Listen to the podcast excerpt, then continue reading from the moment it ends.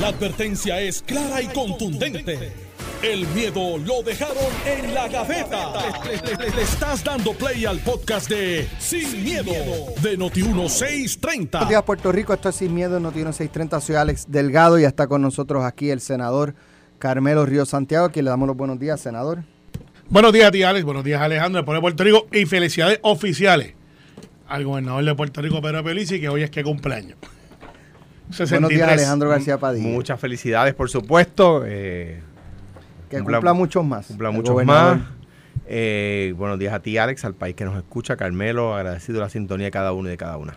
Bueno, voy a, voy a empezar por donde lo dejaron los muchachos de, de Apalo Limpio y es una información que publica hoy Noti 1630 de eh, lo deteriorado que se ve el aeropuerto Luis Muñoz Marín eh, en, ciertos aspectos. Esta mañana eh, pa- losetas rotas, eh, áreas sin plafones, eh, liqueos, eh, áreas fuera de, de- de- de la estructura física bien maltratada, basura, paredes por el área de lo, donde se recogen lo- lo- lo- las maletas, eh, paredes sucias, despintadas.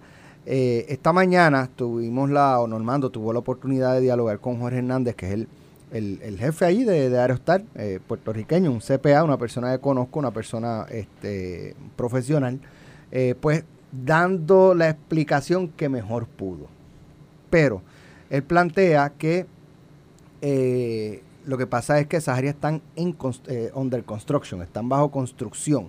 Sin embargo, es como dice, dice Ramón, es que hay áreas que no, no tienen plafones. eh, eh, tú, tú lo que ves es como que una ponen una cintita, aparte de que, planteaba yo, que hay ahí al frente de nosotros. Un área en construcción, eh, antiguo, la antigua cabina que ahora va a ser... Cabina, estudio, Sí. redacción.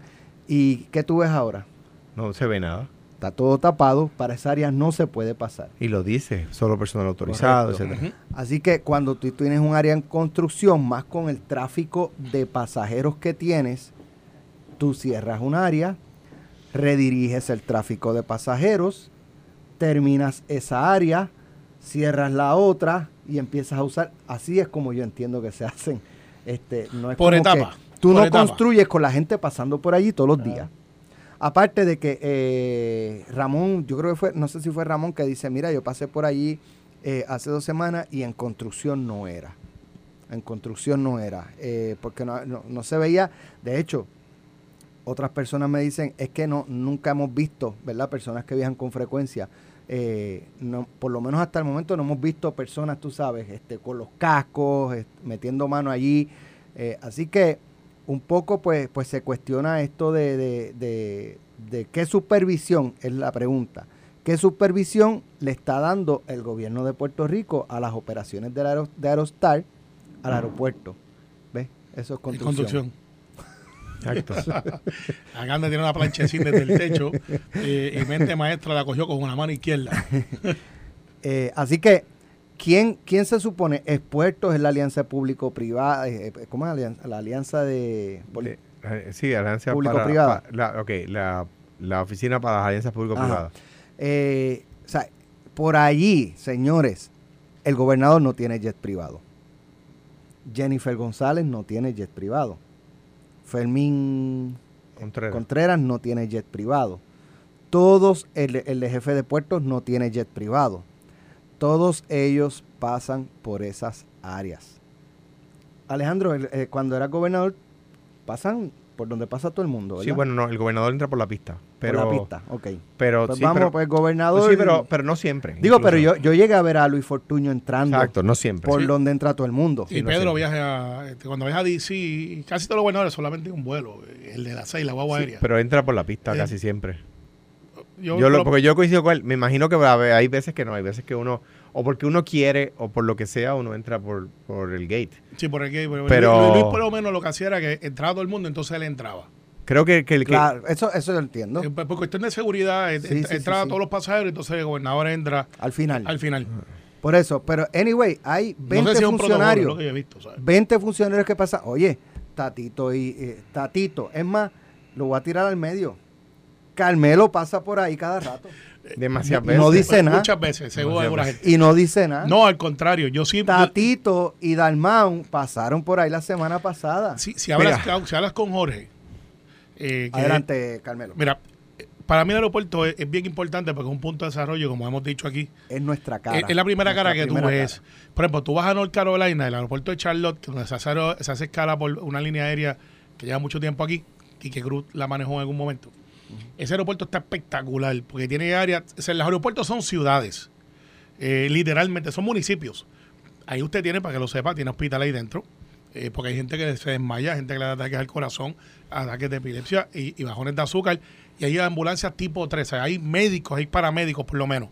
eh, ahí en la pista, para efectos de accidente, que gracias a Dios aquí pues no, no pasan tan a menudo. Hay agresiones, hay peleas, así que hay policía. Y si usted ve el componente, es un área contenida con una seguridad donde pasa lo mismo que pasa en la calle, lo único que dentro de un área contenida.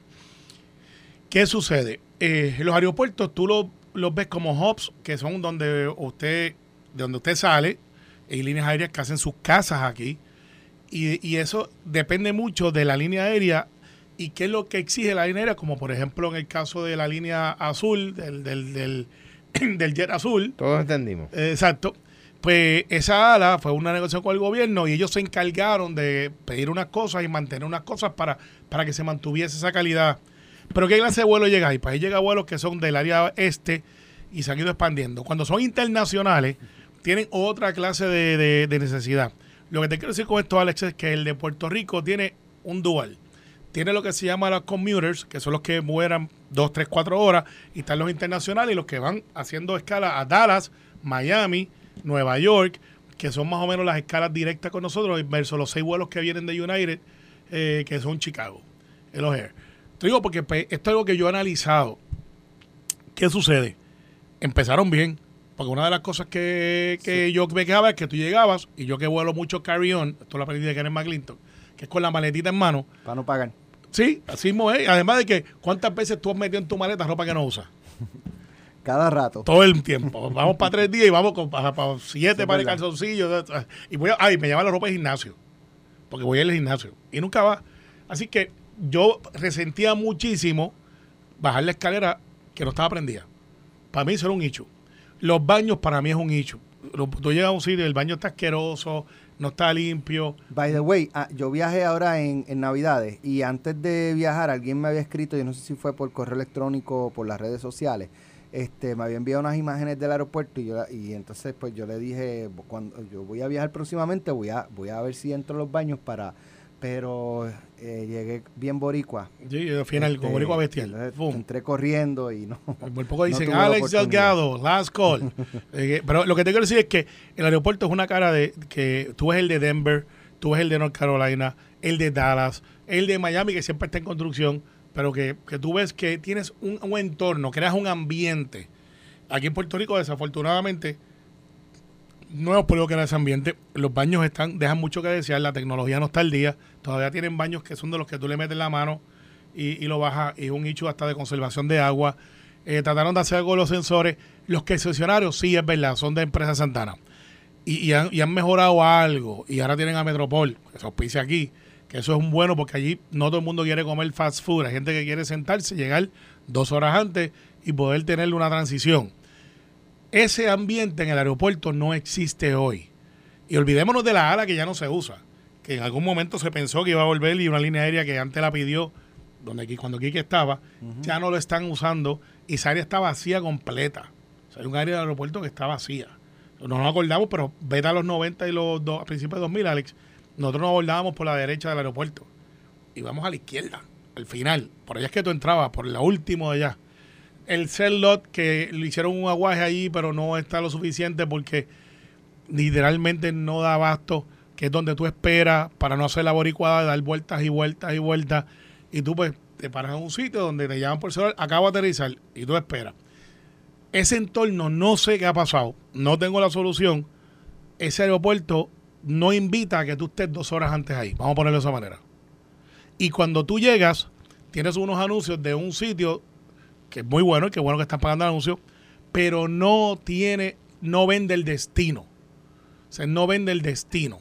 Este tiene un gran hotel, que caben menos de 100 personas, 200 habitaciones, buenísimo. Un desarrollo privado allí en el área de Río Grande. Pero ¿dónde está Bio San Juan? ¿Dónde está la agricultura? ¿Dónde está lo de eh, los charcos de los ríos? ¿Dónde están las atracciones locales? ¿Dónde está lo de hecho en Puerto Rico? Ese destino no te lo venden versus cuando tú llegas a las islas, cuando llegas a North Carolina, cuando tú llegas a Denver, que tú llegas allí y literalmente mientras tú vas pasando hay una interacción comunitaria desde cosas, desde dibujo de niños de las escuelas. Aquí en Puerto Rico tú llegas y entras por el duty free, coges el pitorro que es legal, que ahora pues es legal, y miras todo lo que hay allí y no hay, no, no es una experiencia lo que te quiero decir, no lo es. Alejandro. Mira, cuando me tocó autorizar el contrato que, como saben, se había iniciado bajo la administración del gobernador Fortuño, eh, se le hicieron algunos cambios. Número uno, que se garantizara que no había despidos de empleados públicos y no los hubo. Número dos, que se garantizara la inversión.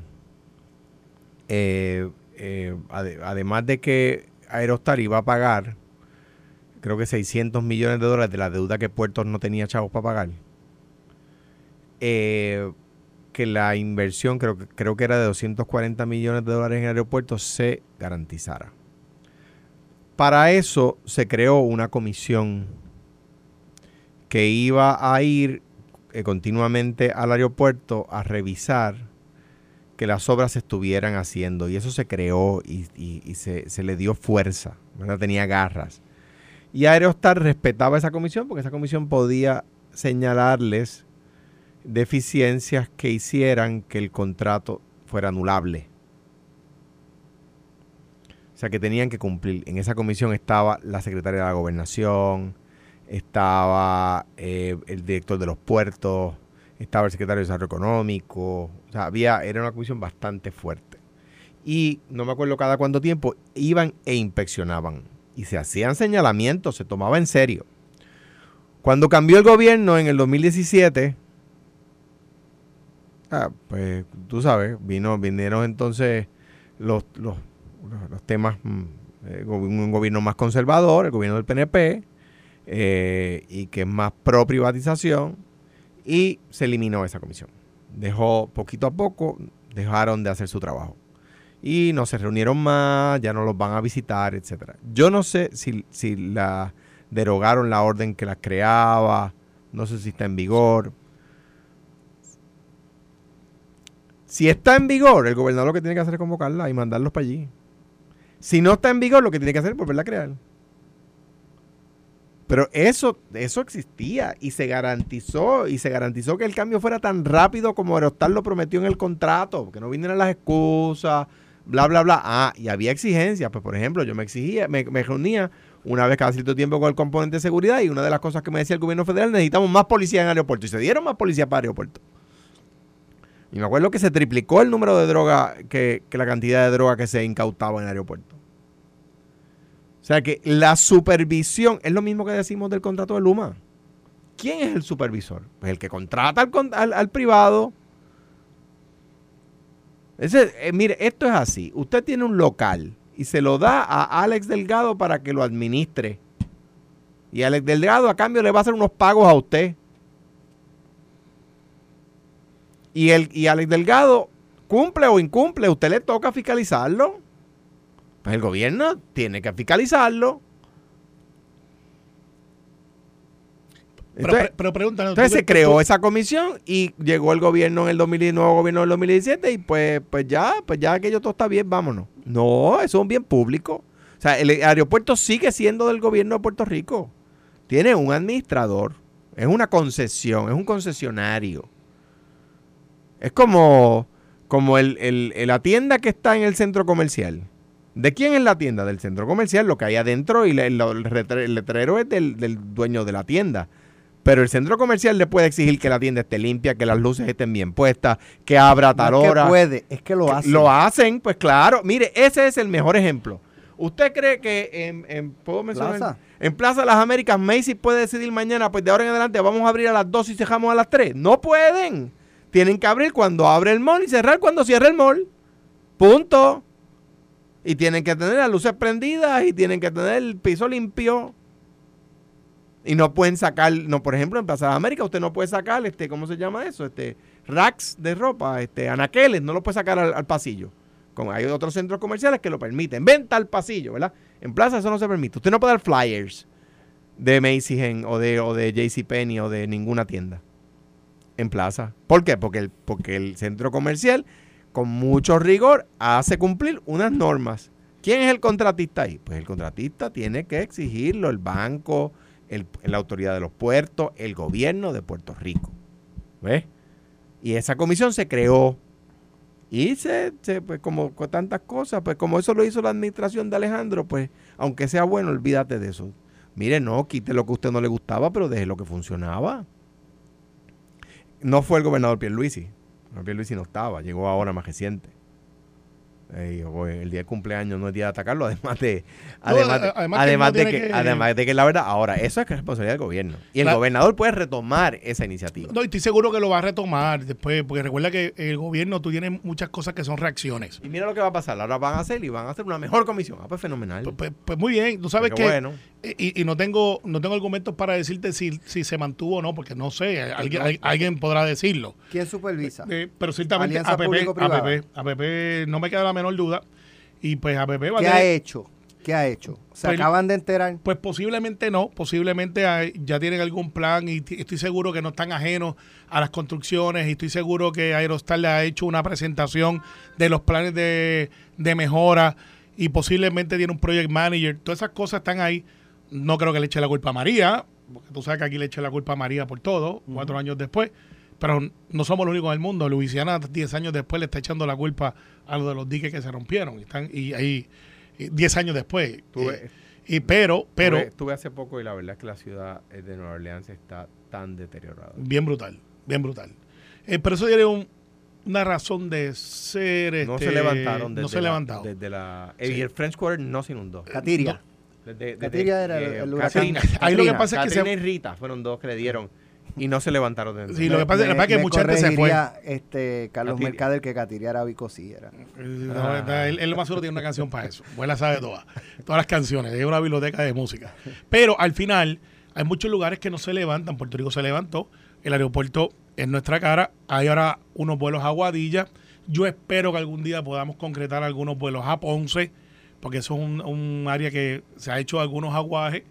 eh, algunos con algún éxito, pero no como debería de ser.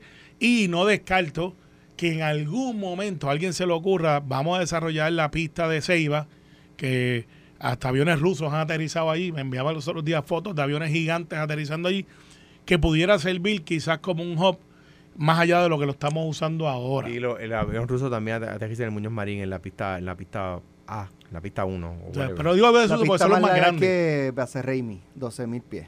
Va, y, y- después creo que Muñoz Marín, 10.000 Sí, sí, pero, pero de- geográficamente para tú desarrollar, y se iba también. sí, pero para tú desarrollar no todo puede ser San Juan, tienes que, que usar este Pero, otros pero puntos. para desarrollar, por ejemplo, el aeropuerto internacional, para convertir en internacional cualquier otro aeropuerto de Puerto Rico, necesitas autorización de, Claro, de la de la de la FAA. de, de la FAA. No, Entonces, y, y- y claro, pero, pero estaríamos de acuerdo de que hemos mejorado los puertos de, de embarcación para efecto crucero.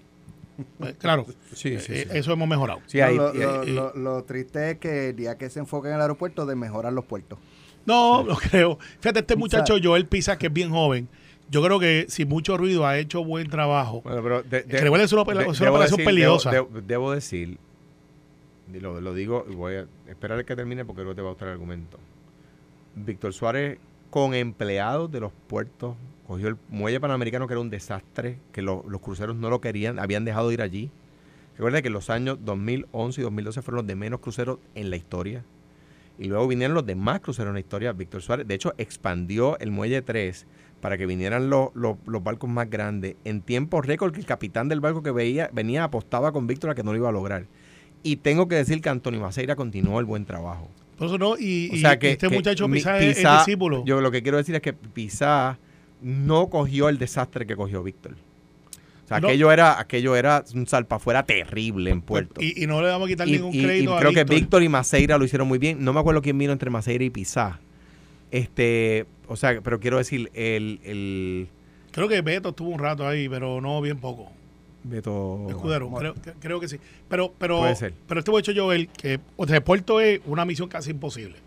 Pues, porque pues es perdidoso, no necesariamente. Es que eh, dejó de ser perdidoso con Víctor. eh, pero, Y pero, con pero, lo no es, no, pero no es perdidoso por efecto de los puertos, por la, por la agravante que le tienen de ATM, ATI, eh, todas estas cosas que, que no generan dinero. La lancha de Cataño, la lancha de, de Culebra no generan dinero realmente. Eh, porque pues si tú vas a, darle el, el ticket que realmente tiene que costar, costaría entre 20 y 25 dólares ahora vale 2 dólares, 3 dólares. Por lo tanto, alguien corre esa pérdida y por lo general, por general se lo ponían a puerto. Eh, y eso era lo que pasaba ahí. Después sacaba y era el tirijala. ¿Qué es lo que yo entiendo que va a pasar? Después de la exclusiva de Noti1, eh, va a haber una reacción. Ya por lo menos no es un secreto que la opinión pública no favorece cómo se ve el aeropuerto. Y vamos a ver quizás más agresivo al, al- operador. Quisiera, quisiera, y re- digo, recomendaría, de nuevo, yo como saben, respeto al gobernador, el gobernador toma las decisiones y es más difícil estar allí que estar aquí. Que la- consideraran la idea de reactivar aquella comisión que, que mantenía ¿verdad? El, el aerostal bajo la bota para que cumpliera el, el, ¿verdad? lo que en el contrato está. O sea, es una idea, ¿verdad? Quizás hay ideas mejores. Vamos a hacer la pausa. Eh, vamos para un lugar que dicen que su estructura está como la del aeropuerto. Pero tiene estructura. Es, es verdad. Pero no tienen ventana. Yo no dije nada. No, todos sabemos dónde es. Y está, la- y está en las paredes Pero tiene estructura. Estás escuchando el podcast de Sin, miedo, de Noti1630. Bueno, ya estamos de regreso. Eh, Car- Oye, Carmelo, se te quedó esa gorra ayer ahí. Esa gorra no es tuya. El dueño de esa gorra. El, no, esa gorra no es mía. El dueño de esa gorra, una de dos, o trabaja para un circo y le robó la carpa. Por eso tiene más cabeza que un clavo. Este, eso debe ser como un ocho. clavo de zinc, decían. Un clavo de en- zinc. en- Había, había- había una pizza bien famosa Ah, que. ¿De que, daba una sombrilla que en forma de ah, gorra. no, pero Esto es le falta la parte. ¿Te acuerdas? El Eh. paraguaso. Uh, este- No, el no, no. Normando tiene cabeza, pero no creo que llegue a esa Tiene que de Normando. No, ah, yo sé quién es eso. ¿de Eso, quién? eso es de Nalmito que estaba aquí ayer. Ah. Por eso es que nadie la toca, eso está caliente. ¿ves? Bueno, No yo la- le pregunto a Ferdinand si Nalmito vino con gorra. Tiene No, que ser de Normando porque es de de los Yankees. No, y, pero tú oye, te- y tú estás hablando mal de los Yankees cuando. Yo le voy a Boston, pero tú estás hablando mal de los Yankees que, que, que- y, y Ahora, que- y Normando viene mañana por la mañana, ¿sabes? Huele a mangle. huele a mangle. Este, esto, esto, esto es Nalmito, Es seguro. Nalmito, es Ese es de Nalmito. Huele a mangle y, y arena blanca. Huele a relleno. huele a relleno está allí de, de las parejas. Ah, ok, ya, ya, ya. bueno. Eso es el vellón de- del, del show. Siempre hay un vellón, así que hoy le tocó a Nalmito. Bueno, Que está- hay- está hay caliente eso. hoy, ¿verdad? En el Partido Popular Caucus, Hay, hay, entiendo que hay conferencia legislativa. conferencia legislativa. que es que se reúnen para que la gente sepa cuando un partido hace conferencia legislativa es que se reúnen las delegaciones de los dos cuerpos con el presidente del partido. En, ah, cuando, cuando el presidente del partido es el gobernador, suele ser en la fortaleza, pero no tiene que ser en la fortaleza. Ujú.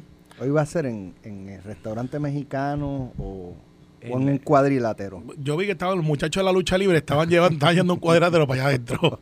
Y estaban poniendo alambre de Bueno, hoy se ven los dos cuerpos, o sea, eh, la delegación del, PNP, del PPD en Senado y delegación del PPD en Cámara, con sus presidentes, que en el caso del Senado, el presidente del Senado, de, de- ¿verdad? De, de- de la delegación eh, es el es el, el presidente del partido. O sea, hoy se ven Tatito y, y, y Dalmau y van con refuerzo.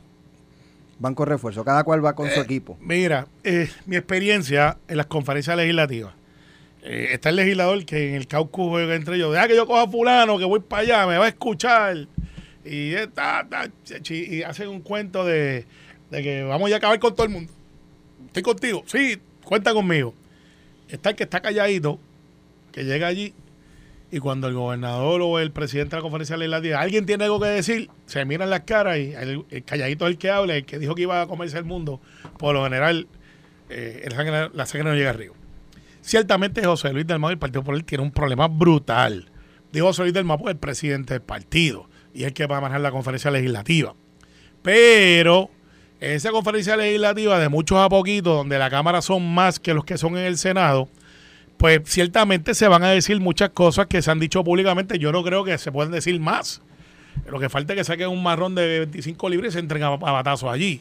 Así que mi opinión, José Luis hoy va a llegar allí, les va a cantar dos o tres, va a Tatito a decirle, compañero, yo estoy en desacuerdo con usted. Allí no hay votaciones como tal, allí hay discusiones, allí no hay todo lo que tenga a favor de José Luis, levante la mano, sí, no, o sea, eso no es un cuerpo de votaciones. Ah, va a haber discusiones sobre temas y yo no creo que lleguen a más acuerdo que no sea que, el, que lo que esté estipulado. El pacto de paz de Tatito fue una declaración de guerra. Ciertamente hay unos que no siguen disciplina, están al garete muchos de ellos, cada cual se cree que la salvación es individual. Y van a echarle la culpa a alguien de la comunicación, van a decirle al pueblo popular que se van a comunicar de ahora adelante hasta que venga la elección de Atillo, que no creo que le va a dar mucho problema, esa yo no la veo con mucho problema institucionalmente. Y cuando llegue la de Guayama, pues, empiezan otra vez las campanas, porque el alcalde de Recibo no se va a retractar de lo que dijo. Eh, en Almito no se va a retractar de lo que dijo.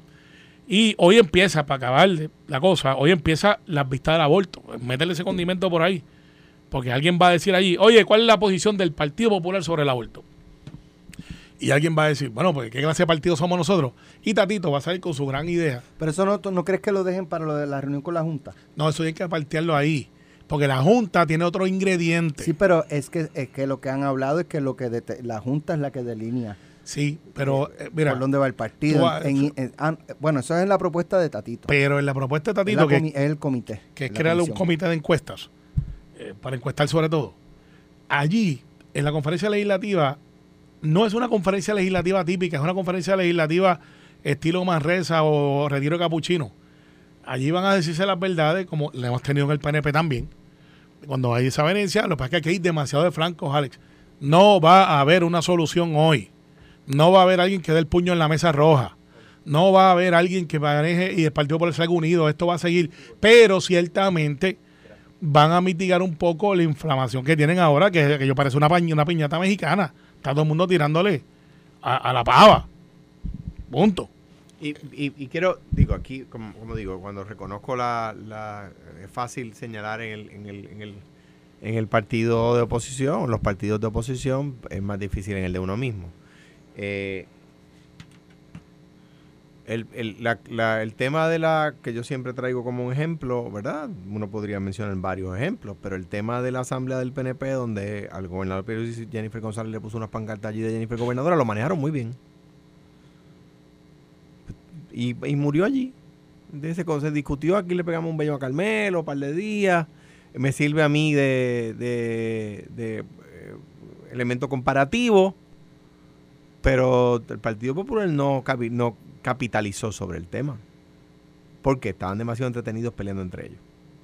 Entonces, eso hiere a uno como popular. O sea, Tito rescató a Arecibo y está haciendo extraordinario trabajo, pero lo que estamos discutiendo aquí es la pelea eh, porque el presidente de la Cámara le tiene más recursos puestos a su contrinca- posible contrincante que al secretario general del Partido Popular. De hecho, el secretario general del Partido Popular es el representante con menos presupuesto y representa la misma cantidad de gente. ¿Ok? ¿Eso es verdad? De la misma manera, tengo que decir que Tatito está haciendo, pues, las verdes verdes, las maduras maduras, un trabajo de fiscalización extraordinario. Es la verdad. Está promoviendo de la Cámara un muy buen trabajo de fiscalización, a nosotros populares les gusta. Nalmito rescató el distrito representativo que habíamos perdido con, olvidé el nombre, aquel muchacho alto que, mm, buena gente, lamento no tener el nombre a la mano, buen tipo. Eh, y, y, y Talmito le ganó y, y y ha resultado invencible en el distrito Nalmito. Pero estamos hablando de la obra de Nalmito como representante, no, estamos hablando de, de- de- de- la controversia interna. Eh, y ah, ah, que el que sí que el presidente está haciendo buen trabajo, que si el presidente no está haciendo buen trabajo, bueno, pero si es que adem- el presidente no hace el trabajo solo, necesita que los populares, que, que lo- los que están ocupando posiciones de liderato, jueguen para el equipo. Y esto no es, no, esto no es trabajar para el equipo, no lo es. No es trabajar para el triunfo del Partido Popular, no lo es. el, el, el pacto de paz de Tatito, igual que las propuestas de Jesús Manuel, tienen elementos con los que yo estoy de acuerdo y elementos con los que no, en ambos. El legislador era Borgi Ramos, que era bombero. Borgi. Eh, Borgi Ramos. Buena gente. Tremendo tipo. Buena gente. Bien buena gente. Eh, pues no, esto no es bueno para, para, para, el- para las opciones de triunfo, no lo es. Esto ayuda a, a- a tener votos, no. Capitaliza sobre las contradicciones y eso, mire, esto del aeropuerto que saca Noti1, pues debería ser el, el- el tema del partido. Debería ser el tema del partido porque le dejamos el aeropuerto en buenas condiciones. Le dejamos los puertos en buenas condiciones. Le dejamos el crimen. Mira, el, eh, acaba de pasar el- el fin de semana con más crimen en lo que va de año y el Partido Popular no fiscalizó cuando le dejamos el gobierno con los asesinatos más bajos en 40 años. Cuando le dejamos el gobierno en, delitos tipo 1 más bajos en 50 años. Pero, el, no, no capitalizaron. O sea, en el 2016 le dejamos el gobierno con, el, con los asesinatos más bajos en 40 años y, y no, no se fiscalizó. Entonces, Bueno. pues, esta tiradera interna no es buena. COVID, eh, restricciones. Ayer el gobernador dijo, no es momento de dar órdenes. ¿Y qué firmó hace dos semanas? ¿Una qué? Bueno, son la- las ejecutivas cada dos semanas es casi un automático, pero no, no es órdenes. Pregunta, el- ¿no es hora ya de eliminar las órdenes? Cada cual, ¿sabe? Somos adultos ya, eh, hemos aprendido, hay tratamiento, el mismo gobernador lo reconoce, hay tratamiento, hay pruebas. Eh, los hospitales están, ¿verdad? En una, en ciento y de pico. espacio, Todavía estamos dentro de lo eh, razonable. Estamos bajitos.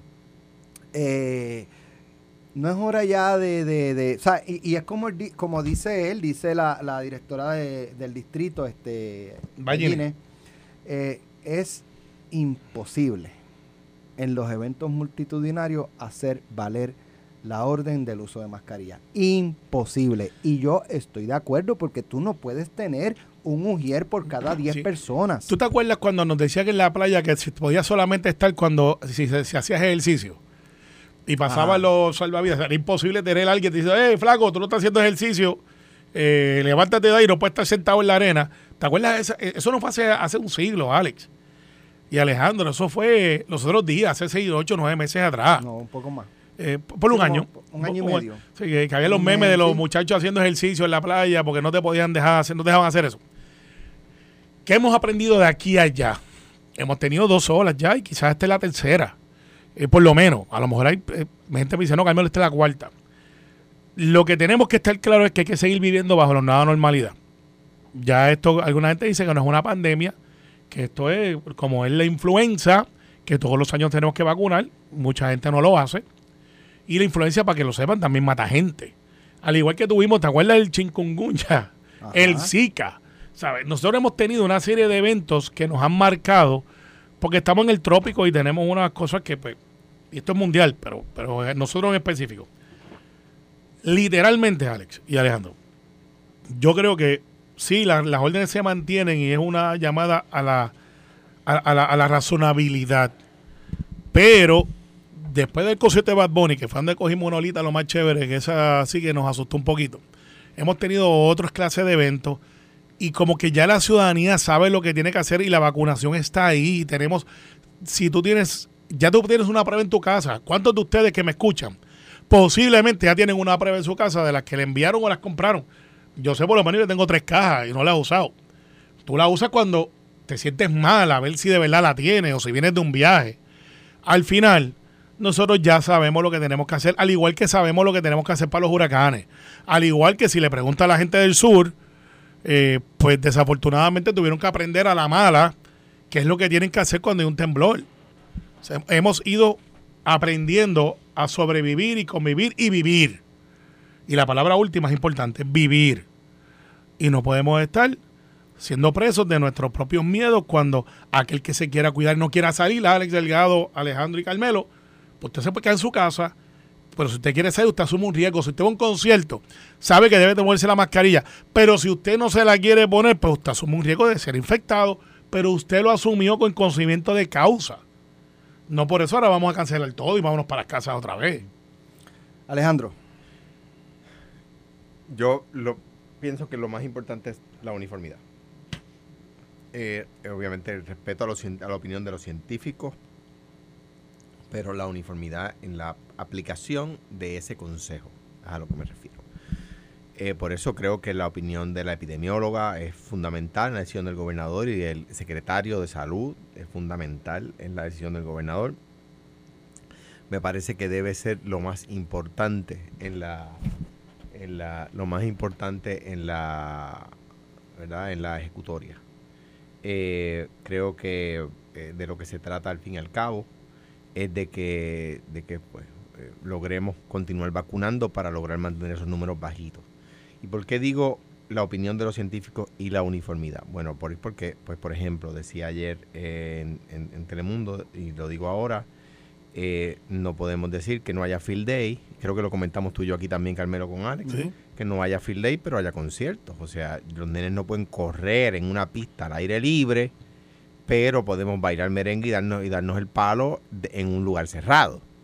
Pues, pues no, no puede ser. O sea, eh, tiene que, la opinión de los científicos tiene que guardar correlación con eh, la, la, ¿verdad? lo sensato de la vida cotidiana. En ese sentido, pues creo que lo más importante es continuar vacunándonos masivamente. Yo me puse la cuarta dosis el día 21 de este mes. Que eso es para los que tienen 50 años o más. Hasta ahora Sí. es para 50 años más, como sabemos siempre se va a ir am- ampliando eso.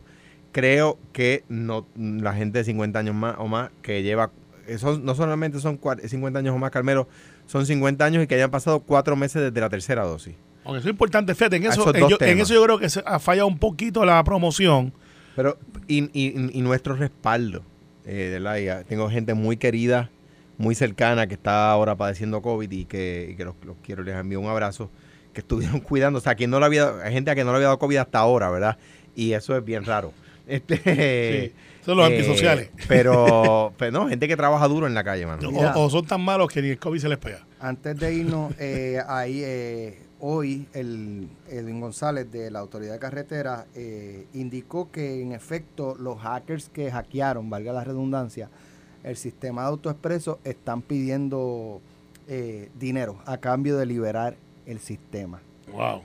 ¿Darían el dinero o no, la, no, no lo darían? Bueno, que ustedes? digan, ok, ve a recogerlo el, el- el viernes a las 12 en la Plaza de Armas en San Juan.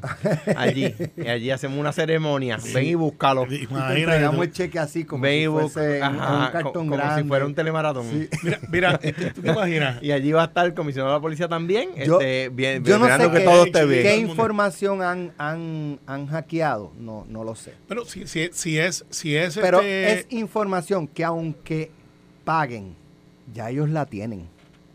Ya ellos la tienen y pueden aún así hacer lo que les dé la gana con esa información, paguen o Bueno, no paguen. te voy a Y en un segunda secreto. instancia, pagan hoy, van a tener que pagar la semana que viene, van a tener Mira. que pagar la otra, y es porque ya tú estableciste que tú estás No, no. dispuesto a pagar. No, no, pero mira, yo, ok, Eso, eh, eso es como yo lo veo. estás viendo mucha película de, de London Has Es Fallen, así. donde dice Estados Unidos no negocia Es- con terroristas. es así. Sí, sí, yo sé, pero, Pero esa no es London Has Fallen, caballo. Bueno, eh, también lo dicen ahí. Sí, pero Estados Unidos, esa es London. En todas las películas Esa- lo dicen. no, pero es, es que, es que del presidente de los. Estados Unidos no. Autoexpreso Has Fallen. ¿Ah? Autoexpreso Has fallen. También, bueno, está bien. Pero mira, quiero que sepa algo que Alejandro quizás recibió el briefing cuando fue gobernador. A mí me lo dio un amigo que me lo dijo hace nueve meses. De hecho, voy a llamarlo a ver dónde él está. No vaya a ser que le haya sido el de la idea. Es, es bromeando. Eh, eh, hace nueve meses a mí me hicieron una demostración de que todos los días Puerto Rico y el mundo eh, recibe ataques de hackeo. Y la Comisión Estatal de Elecciones recibe todo el tiempo. ¿Se acuerdan del hijo de Norma que había un nicho que, que él hacía allí? Pues ese muchacho se dedicaba a cybersecurity. Y aunque eso no parecería algo importante para ti, para mí, Alex, todos los días, aunque quizás para ti sí, por estar en radio y la información que ustedes manejan, el gobierno tiene información de todo. Y el gobierno de Puerto Rico, desafortunadamente, como muchos gobiernos, no tiene las herramientas necesarias al día, porque esto cuesta un billetal, el estar cyber secure. Cuesta millones de millones de dólares, que eso era lo que hacía Volker, dicho sea de paso. No nos olvidemos que el Senado lo hackearon también. Al final del día, eh, nos va a pasar y nos pasa en, en- en- en carretera, nos pasa donde quiera que haya información sensitiva y la información del puertorriqueño es bien valiosa a nivel mundial en el mercado secundario para robo de identidad porque nosotros tenemos la mezcla de raza, la mezcla de ríos, tienes chat, tienes un montón. O sea, nosotros somos un comunidad que Alex Delgado, García Padilla, Carmelo Río, eh, Sailhammer. Tú no, no darías, eh, tú darías la recompensa. ¿Qué pides? Lo que han hecho otras compañías es pagarla como recompensa. Alejandro, Esa es la verdad. breve. Si daría tú- recompensa o no. ajá. Es Es que que- es complicado desde Es acá. bien ¿verdad? complicado. Es que no sé qué que- información, que a cambio de Pero qué, yo, cuál es. yo- mi, mi punto es ese. Ya tienen información. ¿De De, tú de- eres? yo no sé si es de los usuarios. O sea, que Sí, es de los usuarios, porque tú pueden tienes que dar pagar, información ahí. Pueden pagar o, o es un secuestro de, de que tienen frisado, por llamarlo de No, es alguna que no, forma. no- y no o sea, hay, co- No hay pre- sé. preguntas que yo tendría que hacer. Número, ¿qué información tiene? Número dos, ¿qué, eh, eh, qué- qué- cuán profundo llegaron en la información de cada, de cada contribuyente? Número tres, eh, a qué se exponen. O sea, ah, bueno, si no pago esa recompensa, después va a venir un pleito de clase. Porque, ¿Cuánto me cuesta? Porque, y el pleito de clase va a ser billonario. O sea, ese tipo de cosas que cuya respuesta yo no la sé, ¿verdad? Yo lo primero que quiero saber es si tengo que cancelar la tarjeta de crédito. Ajá, Deberían bueno, decirnos. buen, buen, buen punto. La Eso mía es está eso ahí. es lo que- Ahora que me la lo mía, por eso. Sí, la tuya también. Bueno, Bueno, a mí que me llamen y me den la de ustedes. antes, antes de concluir, Alejandro nos ha pedido un, un privilegio, ¿cómo es? Privilegio personal que le llaman. Absolutamente personal. Este, para, para hacer unas expresiones eh, No le encima a a título, no, no, a título personal. Así que con las expresiones de Alejandro culminamos y regresamos con una información muy importante. Alejandro. una información muy dolorosa para Wilmy y para mí. Eh, hace un tiempo, Wilmy y yo tomamos un camino distinto en nuestra relación, aunque siempre unidos en el amor absoluto que ambos sentimos hacia nuestros hijos y por el cariño que nos tenemos mutuamente. Nuestros hijos siguen siendo nuestro principal proyecto en la vida y el amor que por ellos sentimos nos da la fuerza para encarar el futuro. Sé que todos comprenden lo difícil que esta situación, eh, eh, lo difícil que es esta situación para los hijos, por lo que ambos pedimos que se nos respete la privacidad. Estas serán las únicas expresiones públicas que haremos al respecto. Agradecemos como siempre el cariño de todos y todas. Gracias. De mi parte, y creo que de Carmelo también, Alejandro, tanto tú como... De, de mi parte, tanto, eh, creo que Carmelo también, No, y de todos tus compañeros aquí, tú, Wilma, los, tus hijos, tienen todo nuestro apoyo y nuestro respaldo, así que... Unos seres humanos Eh, espectaculares, los he visto Así crecer. que yo que- no tampoco voy a decir mucho más, simplemente que todos ustedes cuentan con nuestro apoyo. Así Gracias. que, Así es. Esto fue, el podcast de Sin, miedo, de Noti1630.